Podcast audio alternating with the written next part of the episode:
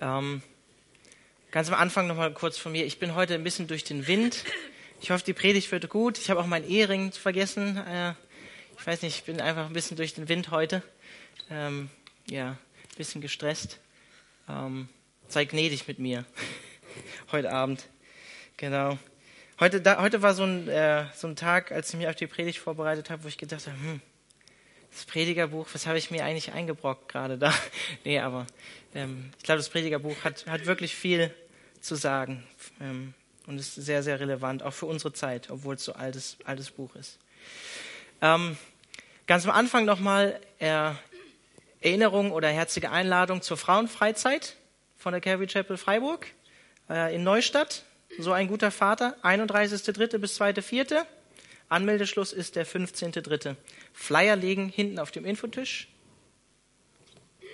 Und Info ist auch am Beamer an, an die Wand gebeamt. Genau, seht ihr auch da. Dann Calvary Chapel, ähm, Freizeit bzw. Konferenz für die Nationen vom 23. bis 26.05. in Siegen, eine große Calvary Chapel. Ähm, für alle offen, die sich zugehörig zu Calvary Chapel fühlen oder die Calvary Chapel besser kennenlernen wollen. Ich kann euch nur ermutigen, dorthin zu fahren. Es wird eine gute Zeit. Es ist günstig. Ihr habt dort Essen, könnt sogar eventuell bei jemandem aus der Gemeinde wohnen, jemanden kennenlernen. Ich glaube 60 Euro für die Tage dort mit Essen. Ähm, also das ist echt günstig. Und wenn ihr bis 9.4. bucht, ähm, äh, zahlt ihr halt wenig oder weniger. Also es ist wirklich top. Dann möchte ich euch ermutigen, ähm, die Predigt vom Samuel Garrett, das ist einer der Hauptpastoren, ähm, Alex Röhm ist der andere Hauptpastor, ähm, anzuhören. Er hat eine Predigt gehalten über das Geben, also Finanzen geben, geben, äh, am Sonntag. Ich kann euch nur ermutigen, die Predigt anzuhören und euch auch ermutigen, am kommenden Sonntag in den Gottesdienst zu kommen. Ich muss mich leider entschuldigen, ich bin nicht da, ähm, aber ich ermutige euch zu kommen weil da wird es um das Thema Vision gehen. Wo wollen wir hin als Calvary Chapel Freiburg? Was ist unser Ziel als Gemeinde? Genau, also geben. Hört euch das gerne an. Ähm, es wird eine Veränderung geben, auch für den Mittwochsgottesdienst. Denn wir werden, ähm, vielleicht habt ihr euch auch schon gewundert, warum das nicht so ist, wir werden auch wieder eine Kollekte einführen. Auch hier im Mittwochsgottesdienst einfach das Bewusstsein zu schaffen, das ist Teil von Anbetung auch Gott zu geben. Wenn ihr einen Dauerauftrag eingerichtet habt, super gut. Aber manche Leute, wir haben wirklich jetzt die Erfahrung gemacht, dass die Leute die Kästen, die da hinten sind, irgendwie nicht wahrnehmen und oft Leute auf uns zukommen und fragen, ja, ich habe hier Geld. Irgendwie ist es so schwierig, euch das zu geben. Äh, und von daher wollen wir das auf jeden Fall ändern. Ähm, ich kann nur ermutigen, hört euch die Predigt an vom Sam. Ist sehr gute, also ohne dass ich jetzt, ich bin natürlich ein bisschen parteiisch, ja, aber es ist eine der besten Predigten, die ich über das Geben auch gehört habe ähm, einfach sehr umfangreich, ähm, was alles so im Neuen Testament und Altes Testament mit einbezieht. Und hört euch das gerne an. Genau. In diesem Zusammenhang, wenn ihr euch vom, zum Mittwochsgottesdienst zugehörig fühlt und denkt, cool, ähm, könnte ich mir vorstellen, einfach auch als Ordner oder so, ähm, sowas zu machen, kommt auf mich zu. Ähm, wenn ihr Kollekte einsammeln wollt, Leute begrüßen, das würde ich dann sagen, macht, machen wir in einem äh, Abwasch sozusagen. Leute begrüßen, dann auch nach der Predigt oder während dem Lobpreis Kollekte einsammeln. Genau. Also meine Ermutigung, hört euch die Predigt an vom Sam. Und bevor ich jetzt anfange zu predigen, bete ich noch kurz, weil ich bin auf Gottes Segen angewiesen. Herr Jesus, ich möchte dich darum bitten, dass du jetzt einfach durch dein Wort, durch mich sprichst und dass du einfach gnädig bist, meine Gedanken, die ich mir gemacht habe und meine Worte, die ich jetzt sagen werde, einfach zu gebrauchen, dass du zu uns sprichst. Siehst, dass es Mittwochabend ist, mitten in der Woche. Einige von uns sind müde. Ich bin auch gerade müde. Möchte ich darum bitten, dass du einfach unseren wachen Geist schenkst und einfach schenkst, dass unser Herz das was mitnimmt aus deinem Wort heute Abend. Bitte dich um deinen Segen. In Jesu Namen. Amen. Wenn ihr eine Bibel dabei habt, bitte aufschlagen. Prediger, Kapitel 4. Wir sind in Vers 4, in Kapitel 4. Ähm, ich kann euch nur gratulieren, ja, euch allen, falls ihr letzten äh, Mittwoch da wart. Ich sehe auch ein paar neue Gesichter. Vielleicht haben es ein paar Leute nach der alten Predigt jetzt nicht geschafft, weil war schon sehr depressive Verse, die wir da hatten letztes Mal. Also ich muss sagen, ähm, Verse 2 und 3 in Kapitel 4 schon, zählen schon mit zu den depressivsten Versen aus dem gesamten Alten Testament oder fast aus der gesamten Bibel, würde ich sagen. Also Herzlichen Glückwunsch, ihr habt, ihr habt das überstanden. Ich bin stolz auf euch. Letztes Mal hat Salomo, beziehungsweise der Prediger, sein Name wird nicht direkt genannt, aber ich gehe davon aus, Salomo hat das Buch geschrieben, hat uns gezeigt, dass diese Welt eben nicht der Himmel ist, in der wir leben. Ja? Das ist eine Tatsache. Diese Welt, in der wir leben, ist depressiv machend, frustrierend, ähm, nichtig, wie er sagt, ähm, der Vergänglichkeit unterworfen. Wir haben auch gesehen letztes Mal in dem Predigttext, den wir hatten, es gibt Ungerechtigkeit und Unterdrückung in dieser Welt. Und der Prediger oder Salomo sagt, wir haben nicht wirklich eine Hoffnung, aus diesem Zustand rauszukommen und Besserung in dieser Welt zu haben. Und das zeigt uns, ähnlich wie, ich, wie es ein Philosoph äh, oder Wissenschaftler aus dem 17. Jahrhundert, den ich sehr liebe, Pascal formuliert hat, dass wir auf ein Leben hoffen müssen, was erst noch kommt, ein Leben nach dem Tod. Was letztlich auch ein Endgericht bringen wird. Wie auch der Prediger sagt in Kapitel 3, Vers 17, Gott wird alles, was wir tun, in ein Gericht bringen. Und letztlich wird dort Recht gesprochen werden. Gott wird diese Gerechtigkeit bringen, auch wenn wir sie noch nicht sehen können. Und am Ende habe ich den Bezug geschlagen zu dem, was Petrus gesagt hat, nämlich, dass wir darauf hoffen, dass Gott einen neuen Himmel und eine neue Erde machen wird, in denen Gerechtigkeit wohnt. Wo es eben nicht mehr dieses Unrecht gibt und diese Ungerechtigkeit, die wir in dieser Welt sehen. Das ist unsere Hoffnung als Christen.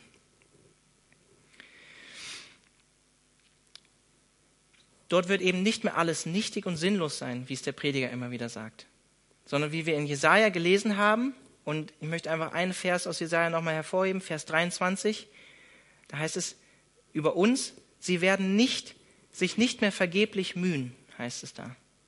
Also Gott wird diesen Zustand erlösen und uns völlig frei davon machen.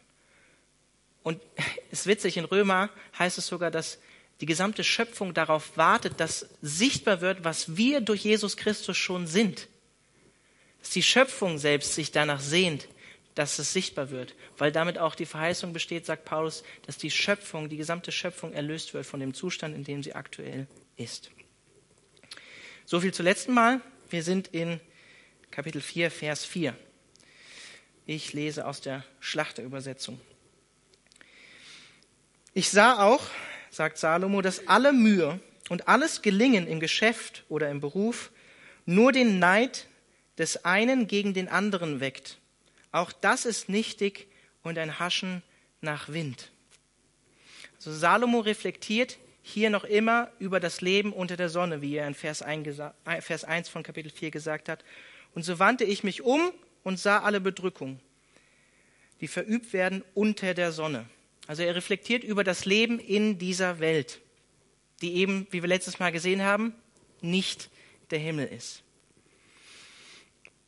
Auch wenn jede menschliche Arbeit, wie wir schon gesehen haben in den Kapiteln davor, wie Salomo sagt, ein Haschen nach Wind ist und letztlich dem Menschen nichts bleibt von dem, was er hier tut, ähm, weil er sterben wird eines Tages und nichts mitnehmen kann, sagt er hier in Vers 4, ähm, dass man trotzdem erfolgreich sein kann. Man kann Gelingen haben und Erfolg. Aber er sagt hier Gratulation, hey, klasse, du hast es geschafft, toll, aber jetzt hassen dich alle weil sie neidisch sind und missgünstig auf den Erfolg, den du hast, den sie, den sie nicht haben. Und er sagt, das ist nichtig und ein Haschen nach Wind und letztlich eine schlechte Sache. Es ist so ähnlich wie beim verlorenen Sohn, wenn ihr euch an das Gleichnis erinnern könnt, was Jesus gegeben hat, der das ähm, Erbe von seinem Vater nimmt und verprasst und Party macht ohne Ende und auch viele Freunde hat in der Zeit, wo er viel Geld hat aber als sein Geld ausgeht, verlassen ihn auch seine Freunde. So ähnlich ist das manchmal, wenn wir Erfolg und Gelingen haben im Beruf oder mit Reichtum, mit Geld. Neid entsteht dadurch. Und was heißt es in 2. Mose in den zehn Geboten? Wir sollen nicht begehren des Nächsten. Weib, Haus und so weiter und so fort. Wie viele Morde sind aus dieser Sünde Neid einem anderen gegenüber entstanden. Ich glaube, ich vermute fast, es ist fast der größte Grund, warum Menschen einem anderen Menschen das Leben nehmen und sich selbst damit zu Gott machen. Das ist nicht nur im beruflichen Bereich so, sondern sogar im religiösen Bereich kann das sein, im familiären Bereich kann das sein oder in irgendeinem sonstigen Bereich vom irdischen Leben. Das sehen wir zum Beispiel bei Saul und David, wo Saul auch danach trachtet, weil David König werden wird und er merkt das, will er ihn umbringen. Wir sehen das bei Josef im ersten Buch Mose, den seine eigenen Brüder töten wollen, ihn in eine Grube werfen und Gott die Geschichte aber ganz am Ende natürlich noch ähm, gut ausgehen lässt. Und wir sehen das ganz am Anfang, bei wem noch? Bei Kain und Abel. Wo die Kinder, die Adam und Eva geboren haben, von den ersten Menschen sich gegenseitig das Leben nehmen und einander umbringen. Also der Bruder den Bruder umbringt. Mit anderen Worten, Neid führt alles menschliche Streben in folgende Richtung. Wer ist der Größte? Wer ist der Beste? Wer ist der Mächtigste? Wer ist der Erfolgreichste? Das Witzige, das Interessante ist, das sehen wir schon bei kleinen Kindern, oder? Das sehen wir schon im Sandkasten bei Kindern, dass sie neidisch sind oder dann später den anderen übertrumpfen wollen, besser sein wollen als der andere aus Neid.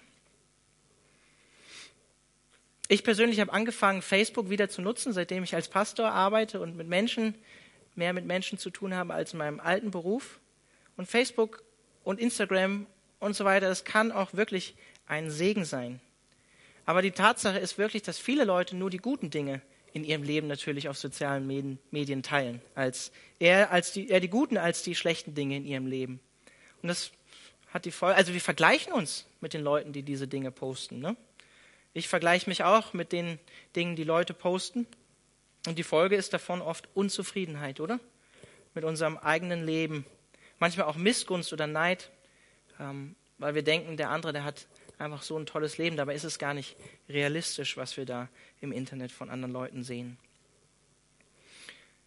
Und der Prediger impliziert hier eigentlich auch, dass es falsch ist, erfolgreiche Menschen, nur weil sie Erfolg und Gelingen haben, in welchem Bereich auch immer, zu beneiden.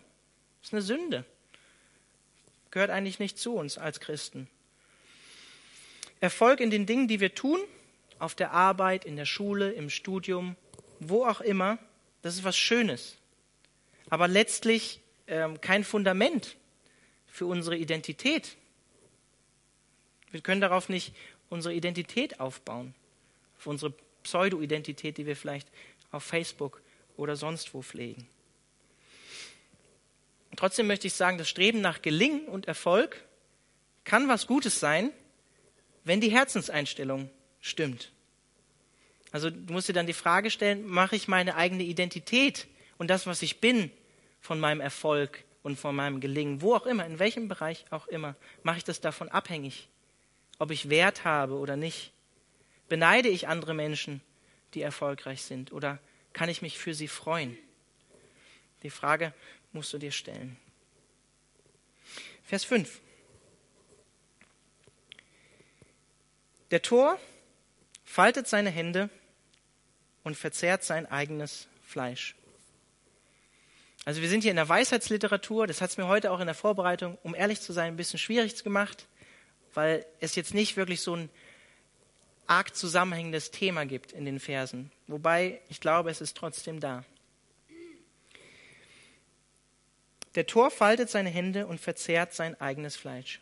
Wenn die Herzenseinstellung nicht stimmt, kann das eine Extrem das reine Streben nach Erfolg sein, was man vielleicht in Vers 4 sehen kann. Und das andere Extrem kann genauso schlimm sein, nämlich Faulheit, wie wir es hier in Vers 5 lesen. Also die Verherrlichung des süßen Nichtstuns sozusagen. Und sein eigenes Fleisch, das ist natürlich ein, ähm, äh, eine Metapher, ein eigenes Fleisch verzehrt man, indem man eben nichts tut und faul ist. Und das ist unweise, sagt Salomo weil er bezeichnet ihn oder diese Person als Tor. Man zerstört dadurch nicht nur sich selbst, sondern ebenso andere, für die man von Gott Verantwortung bekommen hat. Vielleicht in deiner eigenen Familie, vielleicht Freunde, die Gott dir in dein Leben gestellt hat. Wenn du dich nicht darum bemühst um die Beziehungen, die Gott dich gestellt hat, gehen diese Beziehungen kaputt. In 2. Thessalonicher Kapitel 3, Vers 10, schreibt Paulus an die Thessalonicher, wenn jemand nicht arbeiten will, soll er auch nicht essen, sagt Paulus. Ich glaube, wir sind im Ebenbild Gottes geschaffen. Wir sind im Ebenbild Gottes geschaffen. Das heißt, sechs Tage Arbeit und ein Tag Sabbat, Ruhe. Ja, so wie Gott das gemacht hat. Und Gott hat uns so geschaffen, glaube ich, dass wir organisieren, dass wir arbeiten, dass wir pflanzen, dass wir bebauen, dass wir bewahren, dass wir die Dinge erhalten, die Gott uns gegeben hat, dass wir über die Schöpfung regieren, sozusagen, wie es in 1. Mose heißt. Und deshalb hat Gott uns auch am Anfang in den Garten Eden gesetzt, um diesen Garten zu bearbeiten, den Tieren Namen zu geben. Und er hat uns über die Schöpfung gesetzt, um das alles zu verwalten, was er gemacht hat. Vers 6. Besser eine Handvoll Ruhe als beide Fäuste voll Mühsal und Haschen nach Wind. Ich finde die Einheitsübersetzung, die katholische Übersetzung, noch besser. Da heißt es besser eine Handvoll und Ruhe, also nur eine Handvoll und Ruhe, als beide Hände voll und Arbeit und Luftgespinst. Luftgespinst finde ich jetzt nicht so gut, die Übersetzung, aber es wird deutlicher, besser eine Hand zu haben, aber Ruhe zu haben, als beide Hände voll, aber Haschen nach Wind. Sozusagen die Mitte zwischen Vers 4 und Vers 5, ja, zwischen diesen beiden Extremen. Die Balance zwischen beiden. Weises Handeln. Leben zu finden, das Leben zu leben zwischen Arbeit und Ruhe. Fällt vielen von uns schwer, oder? Ich hatte eine Zeit ähm, in meinem Studium, ich, äh, muss ich sagen, da habe ich nur für Studium gelebt und habe über meine Kräfte gelebt und habe den Sabbat nicht geheiligt in dem Sinne, Wobei ich nicht glaube, wir sind jetzt sklavisch im Gesetz daran gebunden, auch als Christen, sondern wir sind frei vom Gesetz durch Christus. Aber es ist, es ist was Wichtiges, sich immer wieder Zeit zu nehmen, zur Ruhe zu kommen, weil wir sonst ausbrennen. Und das möchte Gott nicht. Ruhe und Arbeit hat beides seine, seine Zeit im Leben. Richtig cool finde ich die Neues Leben Übersetzung zu diesem Vers. Es ist zwar sehr interpretiert und ausgelegt, aber da heißt es, ich meine allerdings, dass man besser dran ist, wenn man wenig hat, dieses aber in Ruhe genießen kann, als wenn man viel besitzt und sich sein Leben lang abmüht. Das ist wie der Versuch, den Wind einzufangen. Finde ich eine super gute ähm, Übersetzung. Ich glaube, Salomo reflektiert hier über Zufriedenheit im Leben in diesem Vers. Die Balance im Leben zu finden das nicht in Extreme zu verfallen im Leben. Und uns Menschen fällt das manchmal schwer, weil wir, wir neigen schon dazu, immer in Extreme zu fallen.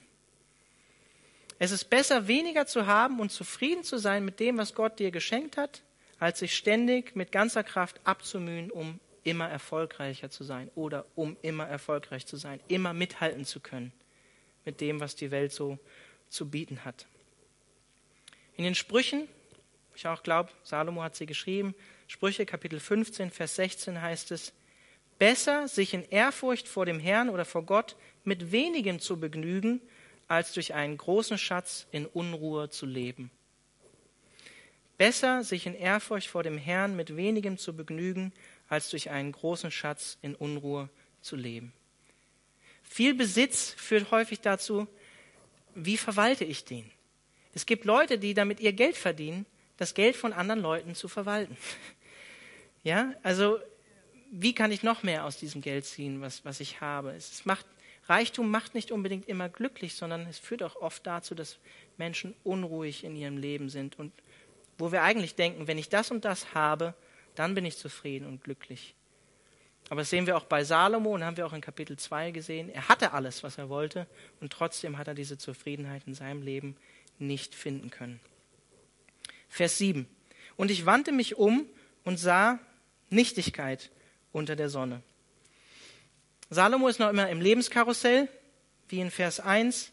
Da wandte er sich auch um und betrachtete alles, was er in der Welt wahrnehmen kann, unter der Sonne, wie es immer heißt. Er denkt darüber nach, was er sehen kann. Er sucht nach Erkenntnis.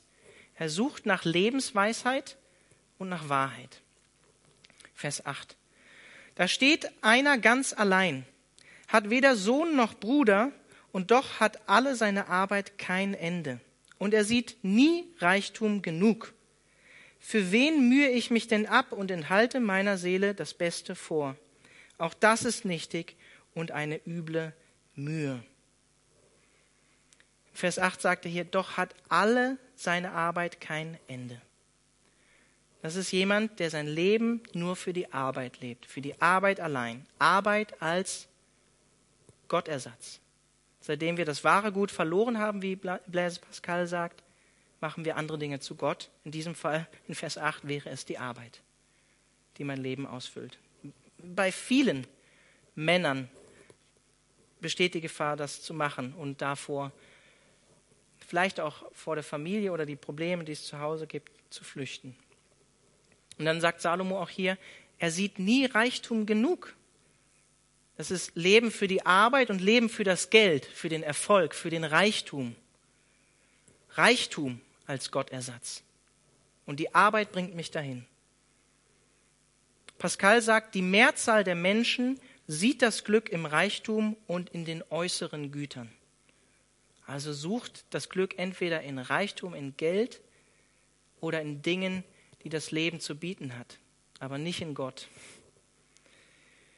Aber was bringt dir das schönste Luxusferienhaus, wenn du zu busy bist, um in ihm zu wohnen? Weil du so viel arbeitest. Ist bei ziemlich vielen reichen Leuten der Fall. Wie viele Villen stehen irgendwo an irgendeinem See leer? Elf Tage, äh, elf Monate im Jahr. Das ist viele, viele. Was bringt dir die schönste Luxusferienwohnung, wenn du einmal im Jahr, wenn überhaupt, alleine durch dieses große Haus wanderst? Weil er hier sagt in Vers 8, dass dieserjenige ganz alleine dasteht, ohne Sohn und ohne Bruder, weil er so viel arbeitet. Er ist busy, um Geld zu verdienen, weil er darin sein Glück sieht. Und er sagt hier, für wen mühe ich mich?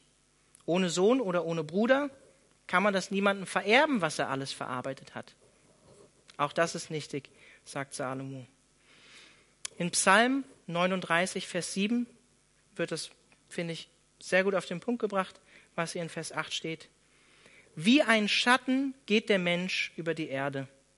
Um sinnlose Dinge machen die Leute viel Lärm. Sie häufen Besitz auf, aber letztendlich weiß niemand für wen. Sie häufen Besitz auf, aber letztendlich weiß niemand für wen. Wisst ihr, wir haben einen Gott, der gerne gibt. Und Segen für uns persönlich, auch ganz egoistisch gedacht, glücklich zu sein, selber glücklich zu sein, Segen zu haben für sein Leben. Segen entsteht nicht nur durch mehr Gewinn für mich, wie hier in Vers 8, jemand, der nur dafür lebt, sondern, wie Jesus sagt, durch das Geben und das Teilen mit anderen, wie Sam auch am Sonntag in der Predigt gesagt hat. So wie Jesus sagt, geben ist seliger als nehmen. Das geht nicht in unseren Kopf und, unsere, und die Welt, in der wir leben, die Gesellschaft, in der wir leben, lehrt das genau umgekehrt. Komplett andersrum. Aber Jesus sagt, geben ist seliger als nehmen.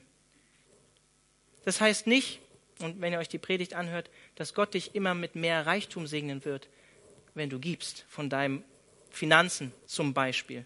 Du kannst natürlich auch von anderen Dingen in deinem Leben geben, deine Zeit, in Freunde investieren. Das wäre zum Beispiel viel, viel wichtiger, wobei natürlich auch eine Gemeinde zum Beispiel auch auf Finanzen angewiesen ist.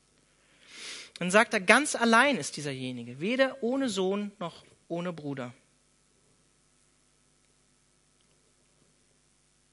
Viele von euch studieren gerade hier, sind noch jung, haben Ziele und Träume.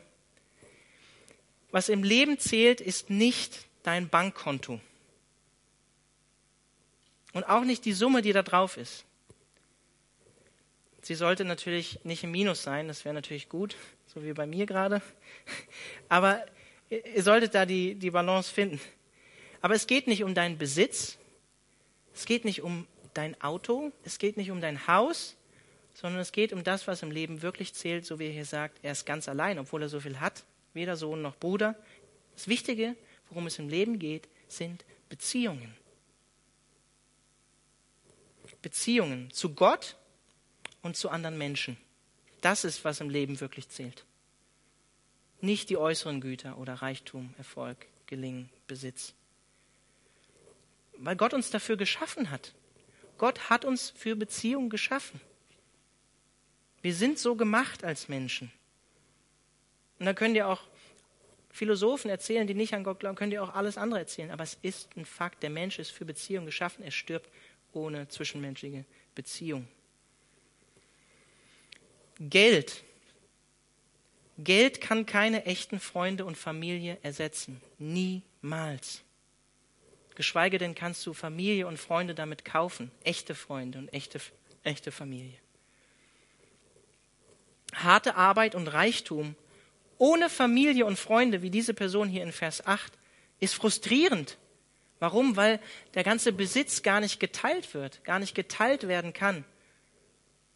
Weil ich glaube, so wie Jesus sagt, teilen und geben, das Sharen mit anderen ist Segen, macht dich glücklich. Wer von euch kennt, jetzt mal gucken, ob, ob ein paar Freaks hier sind, wer von euch kennt The Notch?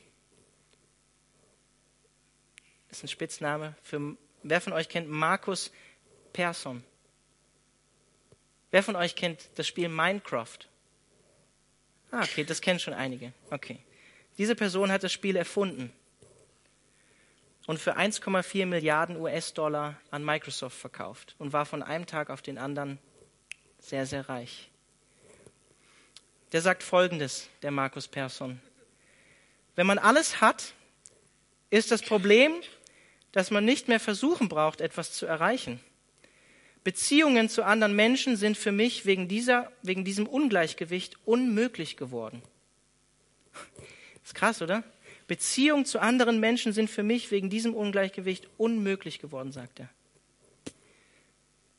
Und dann sagt er weiter, ich habe eine tolle Frau getroffen, aber sie hat Angst vor mir und meinem Lebensstil und hat sich für eine normale Person entschieden. Seine Ehe hat genau ein Jahr lang gehalten. Und das Krasse ist, er sagt, er sei noch nie so einsam gewesen, obwohl er viele Menschen um sich hat, viele Partys feiert, seitdem er seine Firma verkauft hat. Wir denken, wir wären glücklich, wenn wir das haben. Aber er hat, das ist wirklich brutal honest, was er hier sagt, der Markus Persson. Er hat für sich festgestellt, dass das Leben viel schwieriger geworden ist, seitdem er so viele Möglichkeiten hat. Eine reiche Person ist keine Person, die viel Geld hat. Eine reiche Person ist keine Person, die viel Geld hat, sondern eine Person, die gute Beziehungen hat zu Gott zu anderen Menschen und zu materiellen Dingen, die uns umgeben, die damit umgehen können, die das in Balance halten können, die nicht Dinge zu Göttern machen, die nicht Götter sind. Vers 9 bis 12. Wir sind für Beziehung geschaffen. Vers 9. Es ist besser, dass man zu zweit ist, als allein. Es ist besser, dass man zu zweit ist als allein, denn die beiden haben einen guten Lohn für ihre Mühe. Denn wenn sie fallen, so hilft der eine dem anderen auf. Wehe aber dem, der allein ist, wenn er fällt und kein zweiter da ist, um ihn aufzurichten. Auch wenn zwei beieinander liegen, so wärmen sie sich gegenseitig. Aber wie soll einer warm werden, wenn er allein ist? Und wenn man den einen angreift, so können die beiden Widerstand leisten und eine dreifache Schnur wird nicht bald zerreißen. Viele von euch kennen die Verse sicherlich, auch wenn ihr das Predigerbuch vielleicht nicht gut kennt. Viele kennen diese Verse von Trauungen zum Beispiel. Wir sind für Beziehungen geschaffen und das ist die Hauptaussage, die ich euch auch mitgeben will. Und das sind die wichtigen Dinge, die im Leben zählen. Beziehungen, das zählt im Leben mehr als Erfolg oder Geld. Dafür ist der Mensch geschaffen da brauchen wir, da können wir ganz an den Anfang zurückgehen. Das sehen wir schon in der Trinität. Wir glauben an einen Gott als Christen, aber wir sehen auch, dass sich dieser Gott dann im Neuen Testament und auch schon im Alten Testament als Vater, Sohn und Heiliger Geist offenbart. Wir sehen diese Beziehung schon selbst in dem einen Gott, dem wir glauben, dem wir nachfolgen. Wir sehen das auch bei Adam und Eva. Ihr alle wisst, was, was Gott sagt in, in 1. Mose Kapitel 2, Vers 18. Was sagt er da? Es ist nicht gut, dass der Mensch allein sei. Sagt Gott, ich will ihm eine Gehilfin machen, die ihm entspricht. Und diese Worte sagt Gott vor dem Sündenfall, als die Welt noch in Harmonie und perfekt war. Ja, vor dem Sündenfall. Obwohl Adam perfekt geschaffen war und mit wem in Gemeinschaft gelebt hat? Mit Gott. Mit Gott sogar. Sagt Gott, es ist nicht gut, dass der Mensch alleine sei. Gott hat uns dafür geschaffen, das Leben miteinander zu teilen. Auch mit anderen Menschen. Weil wir nach seinem Ebenbild geschaffen sind. Wie wir das schon in der Trinität sehen. In Vater, Sohn und Heiliger Geist. Das muss nicht zwangsmäßig eine Ehe sein. Das können auch andere Beziehungen sein, in die Gott dich stellt, mit denen du das Leben teilst, andere Menschen. In Vers 10 lesen wir, dass, dass er schreibt, denn wenn sie fallen, so hilft der eine dem anderen auf. Wenn wir ehrlich sind, jeder fällt immer wieder im Leben und braucht Hilfe. Und Salomo war sich diesem bewusst. Zwei können sich gegenseitig helfen, wenn das Leben schwer wird. Ganz logisch, ganz einfache, ganz simple, vielleicht auch banale Wahrheit. Aber sie ist wahr. Sich unterstützen, einander die Lasten tragen, das können nur zwei. Zwei sind auch erfolgreicher als einer, wie er hier in Vers 9 sagt. Sie haben einen guten Lohn für ihre Mühe, sagt er. Zwei sind produktiver. Zwei können einander helfen, sagt er. Zwei können einander trösten einander unterstützen, wie er in Vers 11 sagt. Und in Vers 12, zwei geben einander Sicherheit und Schutz. Und dann habt ihr sicherlich auch in Vers 12 von der dreifachen Schnur gelesen. Viele deuten das als Gott, als den Dritten im Bund, vielleicht im Ehebund, aber vielleicht sind damit auch nach dem hebräischen Verständnis die Kinder einer Ehe gemeint, die auch in der damaligen Zeit noch viel mehr für die Altersvorsorge der Familie zuständig waren. Lesen wir auch im Psalm 127, den auch Salomo geschrieben hat. Wie auch immer, ähm, ich finde den Gedanken schön, Gott als den Dritten im Bund zu sehen. In Markus 6, Kapitel 7, lesen wir, dass Jesus die Jünger in den Dienst aussendet. Wie macht er das? Er sendet sie zu zweit. Zu zweit. Er sendet die Jünger zu zweit, niemals alleine. Niemals alleine. Ich habe das, glaube ich, Sam und Alex Röhm, wir haben uns diese Woche, letzte Woche getroffen, um einfach Dinge als Gemeindeleitung zu besprechen. Ähm, ich habe Sam und Alex Röhm, glaube ich, letzte und diese Woche bestimmt zwei oder dreimal gesagt, ich bin so glücklich, dass ich nicht alleine die Verantwortung in dieser Gemeinde trage. Ich bin so glücklich, dass ich das nicht muss, sondern dass wir das zu dritt tragen dass wir eine dreifache Schnur sozusagen haben, wie es hier in Vers 12 heißt, beziehungsweise eine vierfache, wenn wir Gott noch mit, mit einbeziehen. Ja? Das ist so eine gute Sache. Füreinander da sein, das ist auch Gemeinde, oder? Wir hatten ähm, einfach ein persönliches Zeugnis aus, aus meinen letzten zwei Wochen. Wir hatten letzten Freitag und jetzt auch am Dienstag gestern haben zwei chinesische Flüchtlinge bei uns zu Hause zum Essen eingeladen. Ähm, die kein Deutsch können, die kein Englisch können. Ähm, aber es war, war voll der Segen. Am Freitag war jemand da, der ähm, aus dem Chinesischen ins Englische übersetzt hat. Und wir hatten einfach echt so eine gute Zeit. Ähm, uns verbindet der Glaube, das muss ich noch dazu sagen. Es sind zwei chinesische Flüchtlinge, die auch an Jesus Christus glauben und aufgrund ihres Glaubens aus China nach Deutschland geflohen sind, weil sie in China Erfol Verfolgung erlebt haben. Also ich weiß nicht, was ihr über China denkt, aber nach außen hin gibt sich ähm, das kommunistische Regime, würde ich jetzt mal fast sagen, halt, ähm, bekommt man nicht so viel mit. Es gibt ja Staatskirchen und so weiter, aber Christen, die sich zu Jesus bekennen, gerade im ländlichen Raum, haben schon ziemlich ähm, zu kämpfen. Haben auch eine krasse Geschichte, die beiden. Und es war krass, weil ähm, wir saßen im Wohnzimmer, sie haben uns ihr Zeugnis erzählt, ihre Lebensgeschichte, die wirklich richtig krass ist, wo Gott durch Leid, Gott hat sie durch Leid zu sich geführt. Gott gebraucht selbst diese schwierigen und nichtigen Dinge in dieser Welt, in der wir leben, um, um uns zu ihm zu bringen. Und ich will jetzt nicht ins Detail gehen, muss ich auch gar nicht. Sie haben wirklich schlimme Sachen erlebt. Und sie haben sie zu Christus geführt. Und wir haben ein kleines Kind bekommen und ich musste aus dem Wohnzimmer rausgehen. Ähm, und als ich wiederkam, lag meine, meine Frau äh, sich in den Armen mit den beiden und ähm, der Übersetzer auch und alle haben geweint. Äh, das war wirklich einfach eine krasse Erfahrung, weil einfach ähm, so dieses Füreinander Dasein und das Leben miteinander teilen, diese Verbindung, die durch Gott da ist, obwohl wir einander nicht mal die Sprache wirklich verstehen. Das war einfach eine Sache, die ich, die ich nicht beschreiben kann, die einfach sehr, sehr schön war. Am Samstag hatten wir Leute aus der CCF bei uns zum Essen und haben einfach das Leben miteinander geteilt. Beziehung gelebt. Darum geht es. Es geht nicht nur darum, wisst ihr, also die Predigt hier, es ist schön, dass ihr kommt und es ist auch wichtig, Gottes Wort zu hören, äh, in den Gottesdienst zu kommen. Aber Gemeinde ist kein Event, zu dem man einmal geht und dann gehe ich wieder.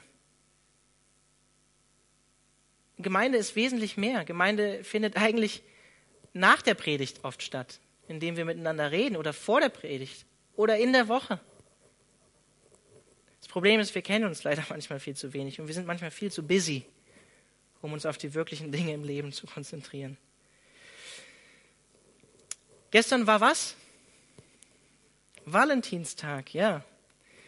Ich, ich möchte einfach, das, das hat mich einfach berührt. Was meine Frau hat mir in den Brief geschrieben. Ja? Ähm, ja?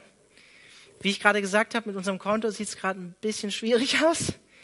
Aber ich möchte euch einfach vorlesen. Sie schreibt mir, sehr persönlich, ich weiß, aber mein liebster Ehemann, da wir momentan nicht viel Geld haben, um uns kleine Aufmerksamkeiten am Valentinstag zu machen, müssen wir lernen, etwas kreativer zu werden.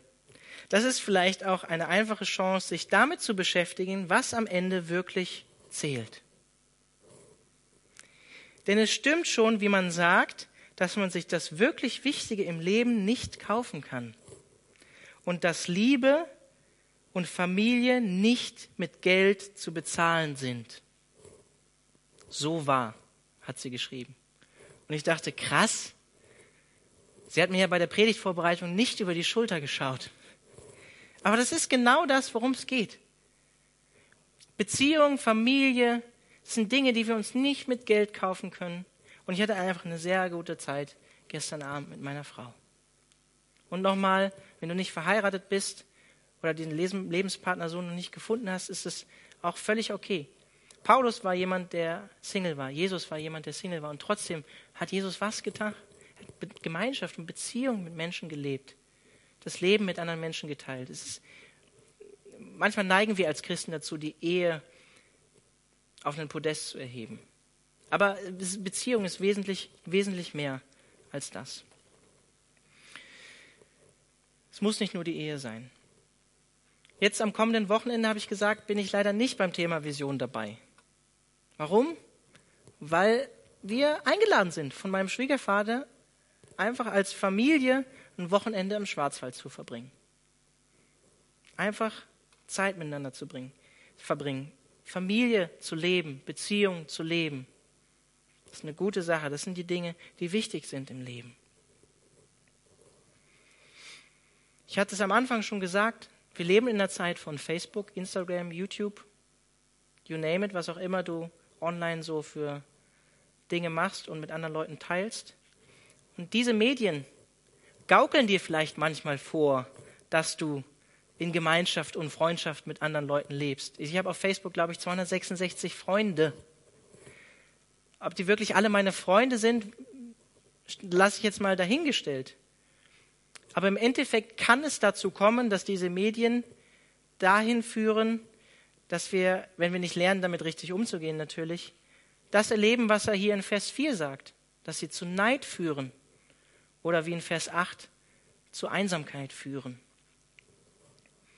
Ich glaube, gerade wir hier in Deutschland, in der westlichen Kultur, in der wir leben, haben dieses Gut Familie verloren ein Stück weit und sind dabei, es auch immer weiter zu verlieren, was Familie ist und wie wertvoll Familie ist. In anderen Kulturen wird es noch viel mehr gewertschätzt und hochgehalten. Wir sind eine individualistische Gesellschaft, in der wir leben. Wir sind individualistisch. Der Einzelne wird höher auf den Podest gestellt als das Kollektiv, als die Gemeinschaft. Menschen leben mit anderen Menschen, gerade in Großstädten oder im Internet, wie auch immer, aber haben doch nicht wirklich tiefe Gemeinschaft, leben aneinander vorbei, sind eigentlich einsam, obwohl sie in einer Großstadt leben. Kennen noch nicht. Kennst du deinen Nachbarn? Weißt du, wer neben dir wohnt?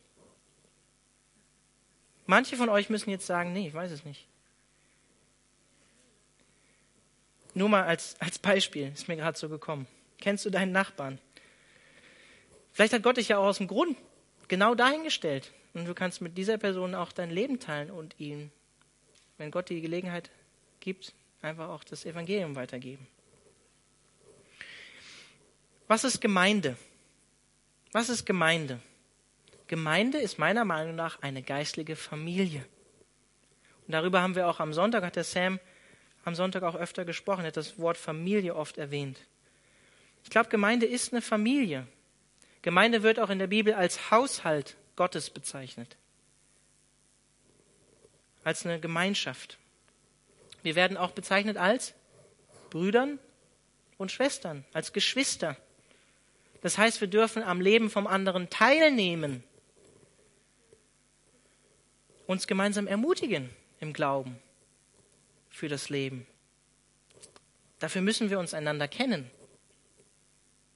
Und ich bin jetzt auch wieder provokativ. Ich kenne euch auch nicht alle, ähm, aber kennt ihr euren Sitznachbarn jetzt, wenn ihr ihn anguckt? Ja gut, das Lobpreisteam kennt sich. Ja, das gilt nicht. Nee. Kennt ihr einander? Nur wenn man sich kennt, kann man auch das Leben miteinander teilen. Das heißt nicht, dass wir uns vor jedem jetzt einen Seelenstriptease machen müssen, aber wir sollten einander schon kennen als Christen. Wenn wir uns dieser Gemeinde zugehörig fühlen, sollten wir miteinander schon ein Stück weit das Leben teilen, damit wir einander helfen können, so wie es hier in den Versen heißt.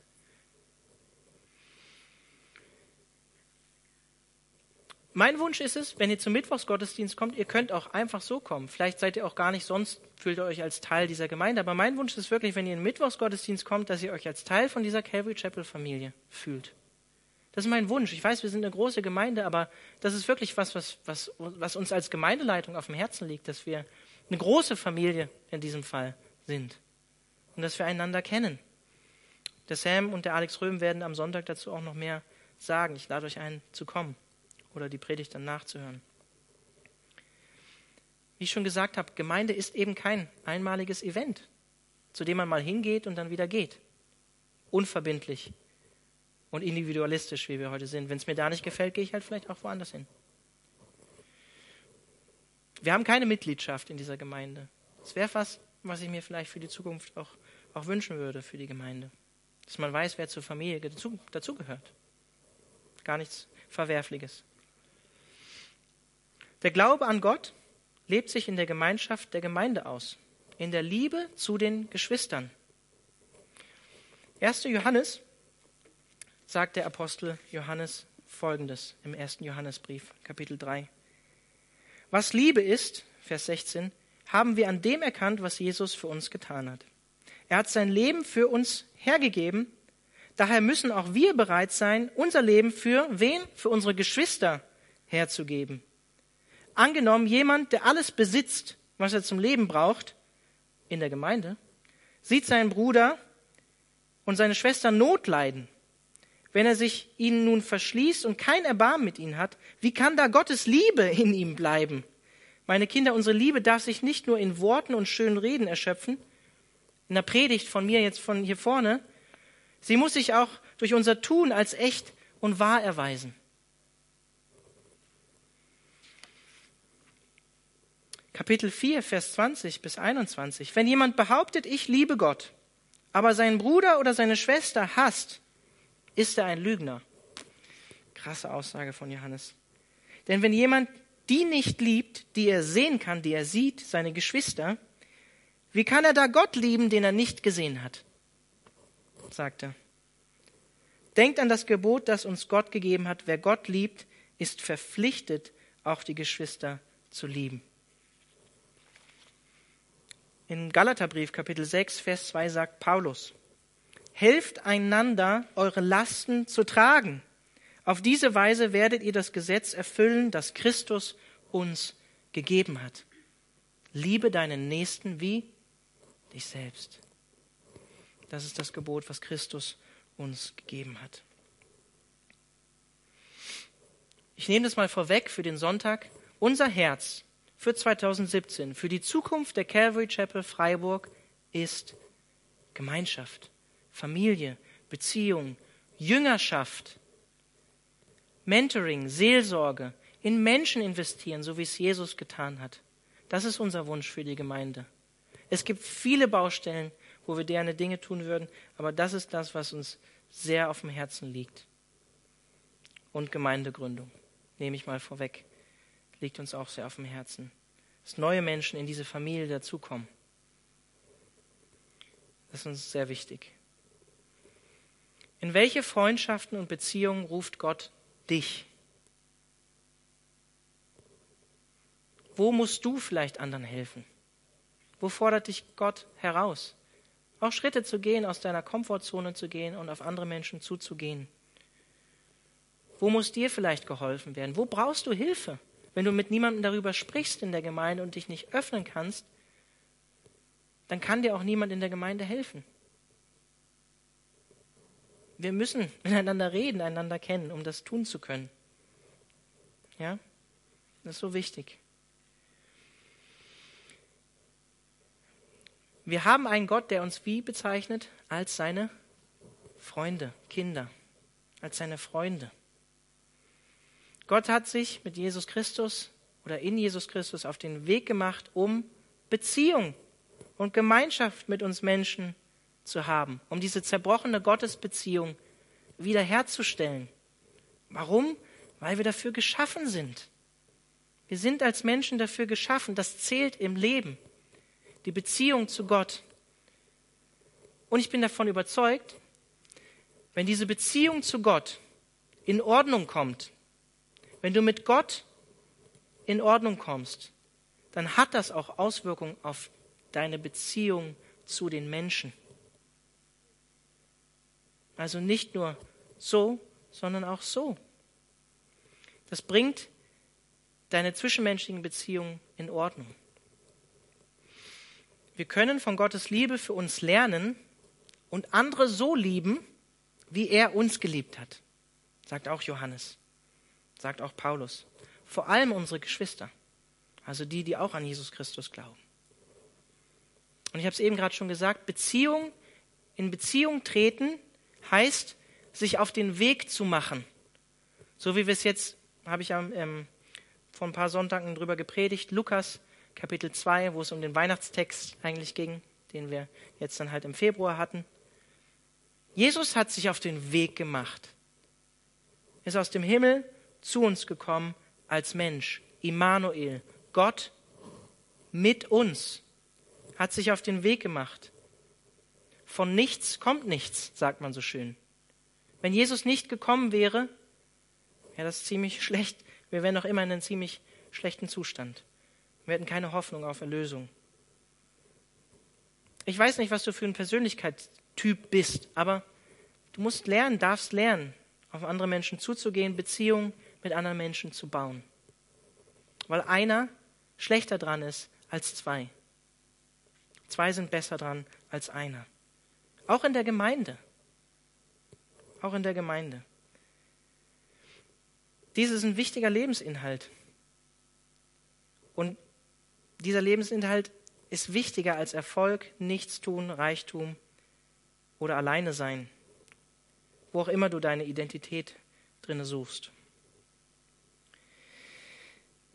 Ich weiß, die Zeit ist schon weit fortgeschritten, aber ich möchte doch das Kapitel noch abschließen, Vers, Vers 13 bis 16. Dieser Teil hat mir den Kopf zerbrochen, aber ich, ich, ich schließe ihn, schließe ihn noch ab. Ich versuche mich zu beeilen. Vers 13 bis 16. Ein Armer aber weiser junger Mann ist besser als ein alter, törichter König, der sich nicht mehr warnen lässt. Denn aus dem Gefängnis ist er hervorgegangen, um zu herrschen, obschon er im Königreich jenes anderen arm geboren wurde.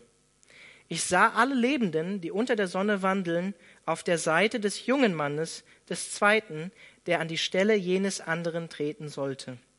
Als das Volk vor dem herging, nahm, nahm es kein Ende. Dennoch werden die Nachkommen sich nicht an ihm freuen, denn das ist auch nichtig und ein Haschen nach Wind. Vielleicht geht es euch so wie mir, wenn ihr den Text das erste Mal lest. What? Was will er uns sagen? Ich bin auch herausgefordert gewesen. Ich versuche es kurz zu machen. Das ist eine der am meisten diskutiertsten Stellen im Predigerbuch, was das jetzt bedeuten kann. Vers 13. Für mich noch relativ klar. Alter allein macht eben nicht weise. Und das auch in einer Kultur, die Alter, wie im alten, im vorderen Orient, ähm, als Lebensweisheit gesehen hat. Als ältere Leute hatten mehr Lebensweisheit, waren weiser. Und auch Wohlstand ist nicht mit Weisheit gleichzusetzen. Denn auch ein reicher König kann unweise handeln, wie er hier in Vers 13 sagt. Die, ja, sogar die Wahrscheinlichkeit, dass er dazu neigt, sich nicht mehr warnen oder ermahnen zu lassen, Rat anzunehmen, ist ähm, höher, weil er denkt, er hat es nicht mehr nötig. Ne? Er hat es ja geschafft im Leben. Und er hat die Weisheit sozusagen mit Löffeln gefressen, hat Lebenserfahrung, hat es zu was gebracht im Leben. Und er sagt, besser arm, jung und weise sein und auf die richtigen Dinge setzen, Dinge, die im Leben zählen, als reich zu sein, erfolgreich zu sein, Ruhm und Ansehen zu haben, aber ohne Einsicht für die Dinge, die im Leben wirklich zählen. So verstehe ich Vers 13. Und das Paradoxe ist, ich glaube, Salomo hat das geschrieben, wenn wir die Geschichte und das Ende von Salomo sehen, in Chronik und Könige, trifft dieser Vers leider auf ihn zu. Denn er ist am Ende seines Lebens höchstwahrscheinlich nicht mehr mit Gott gegangen und hat sich wegführen lassen vom Glauben, hat keinen Rat mehr angenommen und hat sich verführen lassen von den Frauen, die er hatte, tausend Frauen, die anderen Göttern nachgelaufen sind. Wir lesen nichts von einer Umkehr von Salomo am Ende, auch wenn viele Ausleger davon ausgehen. Wir lesen aber nichts davon. In Vers 14 und 16, also schwierige Verse, ich möchte sie einfach noch das abschließen. Auch der Erfolg und das Ansehen und der Ruhm von diesem armen jungen Mann, der aber weise war, ist letztlich vergänglich. Ich glaube, das wollen die Verse sagen. Er war unter dem anderen König, unter dem reichen König sozusagen im Gefängnis, ist aus, dem, aus der Asche sozusagen äh, hochgekommen vom Tellerwäscher zum Millionär, wie man so schön sagt, in den USA ähm, und hat es zu was gebracht. Und alle sind ihm letztlich nachgefolgt, wie der Prediger sagt. Vielleicht mit dem Denken, unter ihm wird sicherlich alles besser. Er bringt uns Sicherheit, Stabilität, Gerechtigkeit, Frieden.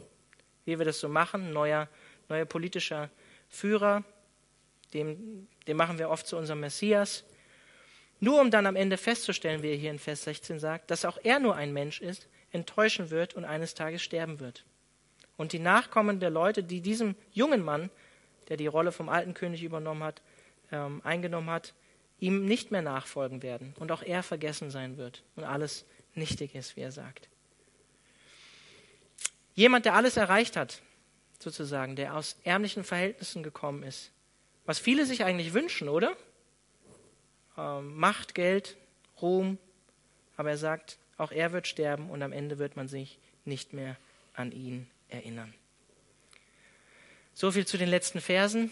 Ich hätte am liebsten eigentlich schon vorher aufgehört, aber ich bringe es nochmal zum Schluss, wenn ihr eins heute Abend mitnehmen wollt. Ruhm und Ansehen sind kurzfristig und vergänglich, genauso Geld, Reichtum. Was also zählt im Leben wirklich? Erfolg, süßes Nichtstun, Reichtum, Ruhm, Ansehen? Nein, Beziehung zu Gott, zu anderen Menschen, vor allem zu deinen Geschwistern. Wenn ihr eins mitnehmt, nehmt das mit heute Abend. Lobpreisteam kann gerne auf die Bühne kommen und ich werde am Ende gerne noch beten. Herr, wir danken dir dafür, dass du uns nicht in diesem Zustand gelassen hast, in dem wir als Menschen sind, sondern dass du dich auf den Weg gemacht hast zu uns, um in Beziehung zu uns zu treten, um die Beziehung zwischen dem Vater und uns wiederherzustellen. Herr, und wir danken dir einfach auch für, ähm, ich danke dir für meine Frau. Ich danke dir dafür, dass du meine Frau an meine Seite gestellt hast, weil ich sie brauche, weil ich ähm, stärker bin mit ihrem Rückhalt. Ich danke dir auch für Freunde, Familie, die du in mein Leben gestellt hast. Ähm, ich danke dir dafür, ähm, dass es Halt gibt in meinem Leben. Ähm, und ich danke dir auch dafür, dass du uns so gemacht hast. Herr, und da, wo Wunden sind in unserem Herz, in, in, unseren, in unserer Vergangenheit vielleicht, Dinge, die vielleicht auch noch bei dem einen oder anderen in der Zukunft liegen, die kommen werden. Herr, ich bitte dich um deinen Schutz, um deine Heilung und ich bete darum, dass du einfach da, wo, wo eben Beziehungen zerbrochen sind, wo Eltern sich haben scheiden lassen, wo Kinder gegangen sind.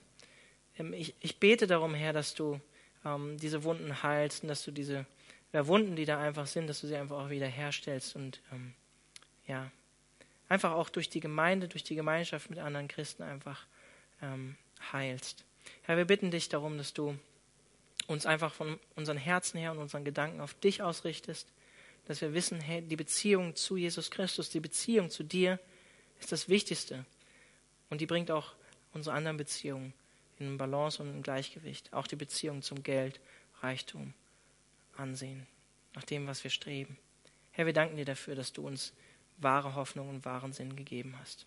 Wir bitten dich einfach für den Segen für die restliche Woche. Amen.